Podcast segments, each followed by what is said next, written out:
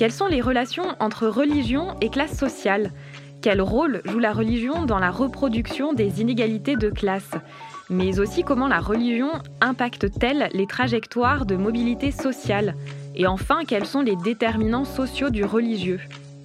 Le sens des mots invite aujourd'hui Juliette Gallonnier et Anna Perrin-Heredia à parler du livre qu'elles ont co-dirigé avec Anthony Favier et Yannick Fer, Religion et classe sociale. À la croisée de plusieurs disciplines, cet ouvrage rassemble 11 enquêtes pour renouer avec ce champ d'investigation en partie délaissé ces dernières années par les sciences sociales.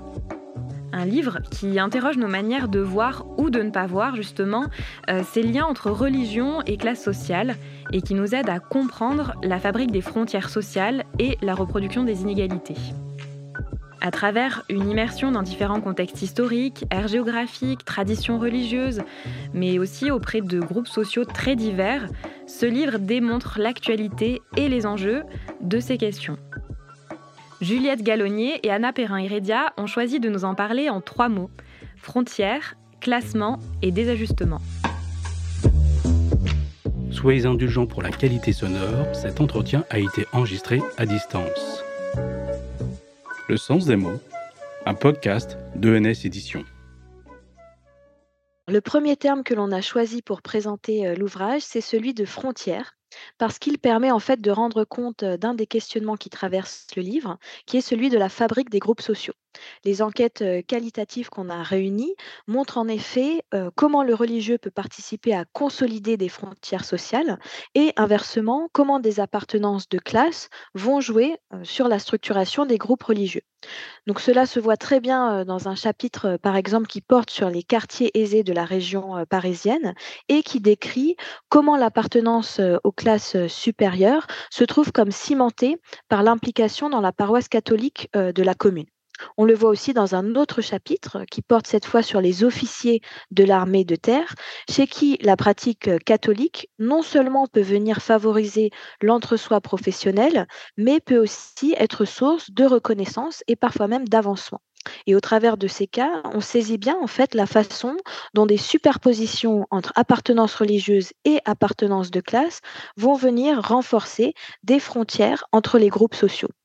Mais ce à quoi invite l'ouvrage, et qui est peut-être encore plus intéressant en fait, c'est aussi à porter l'attention sur tous ces moments, toutes ces situations où les frontières bougent, où elles évoluent, ce qui peut conduire certains groupes religieux à devenir plus divers socialement. Le chapitre consacré euh, au mouvement juif orthodoxe des Lubavitch en France euh, le montre bien, puisqu'il décrit comment ce mouvement, qui a initialement recruté parmi les classes populaires, se diffuse désormais dans des milieux de plus en plus aisés.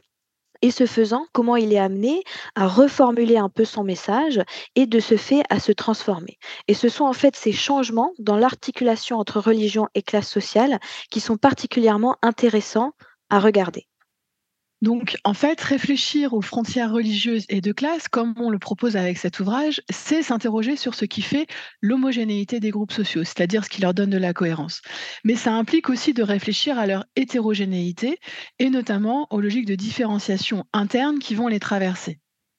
Il se trouve que tous les auteurs qu'on a rassemblés dans l'ouvrage sont très attentifs à ne pas essentialiser les groupes sociaux qu'ils étudient, ce qu'ils parviennent à faire notamment en s'intéressant aux petites différences, celles qui séparent et qui distinguent subtilement les individus. On insiste beaucoup là-dessus dans l'ouvrage, mais c'est en prêtant attention à ces petites différences qu'on va pouvoir éviter les analyses trop simplistes, un peu caricaturales, ou qu'on va pouvoir expliquer ce qui peut apparaître comme des anomalies sociologiques, entre guillemets, comme par exemple celle qui est étudiée dans le chapitre sur la ville de Mazamet au début du XXe siècle. Puisque dans cette ville, de façon très intrigante, les patrons protestants votent à gauche alors que les ouvriers catholiques votent à droite. Et là, clairement, ce n'est qu'en prêtant attention à la trame des relations sociales qu'on peut comprendre ce vote a priori paradoxal. Mais ce qu'on a à cœur de montrer également dans l'ouvrage, c'est qu'en s'intéressant aux détails, à tous ces petits marqueurs sociaux que l'œil extérieur peut facilement considérer comme insignifiants ou négligeables, on se donne finalement aussi les moyens d'accrocher des processus que l'on peut avoir du mal à saisir par ailleurs, et notamment ceux qui vont traduire, par exemple, des formes de classement symbolique. C'est ce qui nous amène au deuxième terme que l'on a choisi, qui est celui de classement.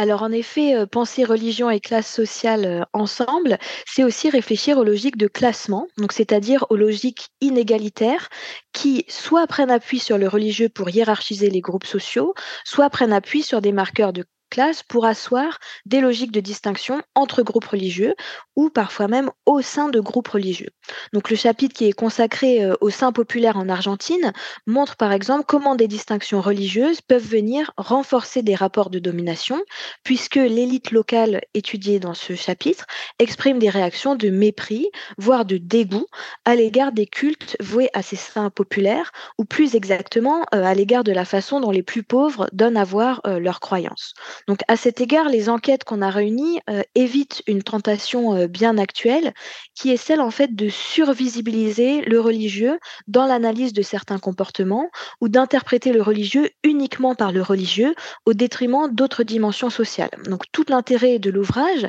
c'est d'agir en fait comme un aiguillon de rappel en nous invitant à toujours réinscrire le religieux dans des contextes sociaux, dans les rapports sociaux au sein desquels il se déploie et notamment dans des rapports euh, de classe, puisque on le voit dans, dans, ce livre, la façon de croire et de pratiquer la religion sert à classer et à distinguer, et même à se classer et à se distinguer. C'est ce que montre très bien une autre enquête euh, du livre, dans laquelle des étudiantes françaises musulmanes, issues de milieux populaires et en situation d'ascension sociale, professent un islam érudit et savant, pour se démarquer en fait d'autres fractions des classes populaires dont elles estiment qu'elles pratiquent, elles, un islam qui serait trop folklorique. Donc on voit ainsi comment la définition de la bonne religion, entre guillemets, ou de la religion légitime, entre guillemets aussi, vient aussi recouper des distinctions de classe et de statut. Et donc, étudier ces luttes de classement, c'est se donner les moyens de comprendre comment, en quelque sorte, des façons de définir, de se représenter le religieux sont travaillées, remises en cause même parfois par des rapports sociaux. Et inversement, on est toujours dans une dynamique dialectique, hein, vous l'aurez compris, et inversement donc, comment des rapports sociaux peuvent être bousculés par des rapports religieux?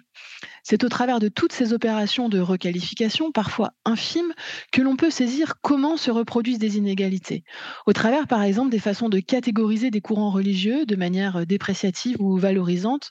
selon la façon dont évolue leur composition sociale, comme le montre notamment le chapitre sur l'islam en Côte d'Ivoire. Mais la religion peut aussi produire des formes d'indistinction, la hiérarchie sociale pouvant tour à tour se donner à voir et disparaître avec le religieux, y compris sur une même scène sociale. C'est ce qu'on voit très bien dans l'un des chapitres de l'ouvrage qui est consacré à un village bulgare où les rapports de domination, de classe et de genre, entre des patrons orthodoxes d'un côté et des employés musulmanes de l'autre, peuvent se trouver renforcés par le religieux mais où il existe aussi d'autres moments où des rituels religieux semblent comme mettre en suspens l'ordre social. Et là, on veut en profiter pour insister sur la qualité des enquêtes que l'on a regroupées, parce que c'est leur finesse qui permet de rendre compte de la façon dont, dans certains contextes, peuvent alterner, voire parfois même se superposer, des logiques de distinction et des logiques d'indistinction. Et donc, ce sont toutes ces zones grises dans ce jeu du visible et de l'invisible qui sont travaillées dans l'ouvrage, et ce sont elles qui ouvrent, nous semble-t-il, de belles perspectives de recherche.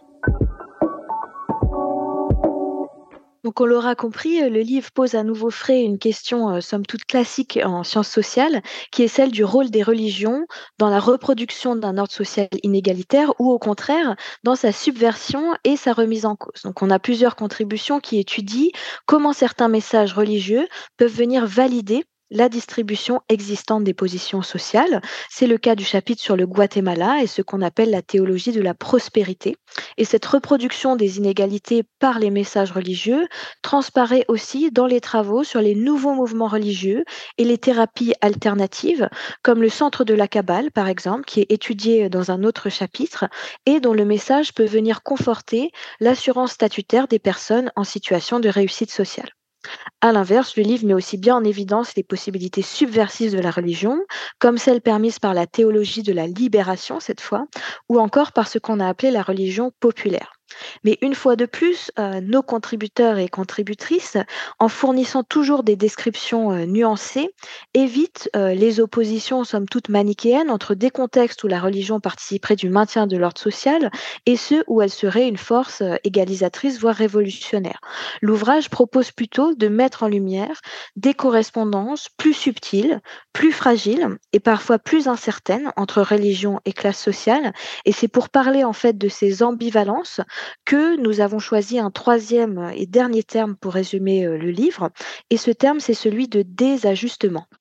Ce qu'on fait euh, dans cet ouvrage, c'est donc aussi de s'arrêter sur les petites dissonances, les moments de tiraillement ou les zones de friction qui mettent en tension cette fameuse rencontre entre appartenance religieuse et appartenance de classe et qui permettent par la même occasion de discuter ce que Max Weber appelait affinité élective. En ce sens, l'ouvrage encourage à explorer tout ce qui rend possible l'affinité, ce qui autorise du même coup à envisager aussi ses ratés, tout ce qu'on peut saisir quand ça ne colle pas tout à fait, par exemple dans les contradictions morales qui sont exprimées par les enquêtés ou euh, dans les crispations que peuvent susciter des comportements qui s'écartent de ceux qu'on attend dans ces groupes religieux ou sociaux. Ce qu'on propose donc, c'est de porter attention aux configurations plutôt que de regarder simplement les correspondances entre religion et classe sociale. Quand on s'intéresse au travail d'ajustement et pas simplement à la rencontre entre des dispositions, on se donne les moyens d'observer les moments de déstabilisation de ces configurations. Ce travail est particulièrement mis en évidence dans le chapitre qui est consacré aux fidèles turcs du mouvement Gulen, qui, en s'investissant religieusement, ont bénéficié d'une forte mobilité sociale, mais qui, à la suite de la répression du mouvement, doivent faire face à un déclassement social brutal qui met à l'épreuve leur foi et interroge aussi, dans le même temps, leur trajectoire sociale. De cette façon, on voit bien que les heureuses coïncidences entre religion et classe sociale ne relèvent jamais d'un déterminisme simple, mais qu'elles sont bien plutôt le fruit d'un travail de mise en cohérence à la fois sociale et symbolique. Et si on peut finir là-dessus, on insistera pour dire que cet ouvrage est une invitation à aiguiser notre regard pour saisir dans toute leur complexité les appartenances religieuses et de classe, et qu'il se veut aussi un bon antidote contre toutes les formes d'essentialisation qui conduiraient à penser ces appartenances comme des étiquettes à coller une fois pour toutes et sans plus de précaution. Cet ouvrage, Religion et classe sociale, est à retrouver en version papier sur le site d'ENS Éditions et en version numérique sur la plateforme Open Edition Books. C'était Le Sens des mots. Ce podcast a été préparé avec Sandrine Padilla et Maël Lopez. Au mixage, Adrien Reynaud. À la production et réalisation, Sébastien Boudin. À bientôt pour une prochaine édition.